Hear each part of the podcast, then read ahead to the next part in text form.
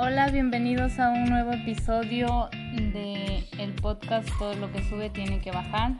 El día de hoy vamos a ejemplificar el marketing mix con un producto que salió a la venta en enero de 2020, que es el iPhone SE. Bueno, empezamos con la definición de marketing mix. El marketing mix se denomina a aquellas herramientas o variables de las que dispone el responsable de la mercadotecnia para cumplir con los objetivos de la compañía. Son estrategias de marketing o esfuerzo de mercadotecnia y deben incluirse en el plan de marketing. El marketing mix es un proceso que consiste en lanzar un producto adecuado en el momento y lugar adecuados y al precio más ajustado. El análisis que se realiza ataca lo que se conoce como las 4P, producto, precio, promoción y plaza. Bueno, el iPhone SE es el teléfono de 4 pulgadas más poderoso de todos, creado sobre la base de un popular diseño, pero reinventado por dentro y por fuera.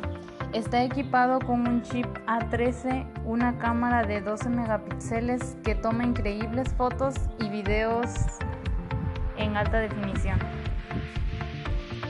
El resultado de todo, todas estas características pues es el pequeño iPhone SE que se disfruta en grande. La primera P, producto. El producto, en el producto eh, vienen lo que son las características físicas de nuestro iPhone SE. Nos menciona que el chip A13 es el más rápido que existe para un smartphone marca Telcel tiene una batería de hasta 13 horas con una sola carga y cuando para cargarlo solo se necesita un cargador inalámbrico o conectarse a un adaptador de carga rápida de 18 voltios para pasar del 0% al 50% en 30 minutos. El sistema operativo que maneja es el iOS 13 y los colores en los que viene el modelo son negro y blanco. En la pantalla dice que tiene 4.7 pulgadas con tecnología IPS, una resolución de 1324 x 750 megapíxeles, una relación de contraste de 1400, el brillo máximo es el normal de las pantallas actuales. Tiene resistencia a las salpicaduras y al agua y al polvo. Un metro según la norma que dictaron en la empresa de Apple. Eh, tiene zoom en la reproducción de videos, grabación con video HD, retina flash, video kick take estabilización sistemática de video. También cuenta con 128 gigabytes. Hay tres modelos diferentes, uno con 64, el otro con 128 que acabo de mencionar y el último con 256. Eh, tiene de ancho 67.3 milímetros y de alto 138.4 milímetros. El grosor es de 7.3 milímetros y el peso de 148 gramos.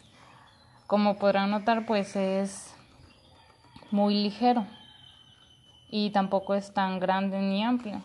Fácil de trasladar.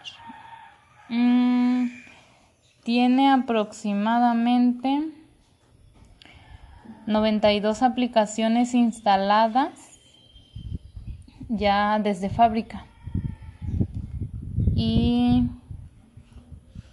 cuenta con archivos adjuntos en mail y puede ver hasta 13 tipos de documentos visuales diferentes. Cuenta con hasta 96 idiomas el, el teclado y el idioma de la interfaz son 50. tiene una aplicación llamada Siri que es como un mayordomo virtual. Le ayuda a hacer todas sus em, tareas, recordatorios, se sincroniza con el correo y con el calendario para fechas importantes. Ese fue el producto. Por otro lado está el precio. El precio varía dependiendo de la capacidad que tenga el iPhone. En el caso de México los precios quedan de este modo. El iPhone SE de 64 GB cuesta 10.999 pesos. El iPhone SE de 128 GB cuesta 11.999 pesos. Y el iPhone de 256 GB eh, cuesta 14.499 pesos. Bueno, de ahí sigue Plaza. En esta tenemos cinco canales de distribución. Entre ellos está la tienda virtual Apple, desde la cual los usuarios o clientes pueden ver el catálogo de productos, configurarlos y comprarlos. Eh, también está Apple Stores, que son almacenes en donde los clientes compran directamente con Apple y allí mismo se exhiben los productos donde se hacen las demostraciones. Intermediarios o resellers que existen a nivel mundial. La desventaja de esto es que los precios son diferentes a los originales, pues se los carga de impuestos de importación y de la comisión del reseller. Las categorías de los resellers se fijan para controlar que los precios sigan siendo accesibles. Resellers independientes, quienes no están bajo el control de Apple de ninguna forma, y los resellers autorizados, que están controlados por Apple en el aspecto de satisfacción de los clientes, buenos precios y servicio. Después tenemos a la última P, que es promoción y Apple solo tiene tres formas de promocionar sus productos. Blogs de Internet. Apple tiene la capacidad de hacer que sus mismos usuarios hagan marketing de sus productos. Y por ejemplo, el previo lanzamiento del iPhone SE, los miles de usuarios de blogs del mundo entero promocionan muy bien el producto, creando entradas con posibles configuraciones o rumores de cómo sería. Anuncios en televisión también se realiza por anuncios de televisión en los que se da a conocer las capacidades del iPhone y las demostraciones en vivo. Apple realiza muchas demostraciones en vivos de preferencia en los resellers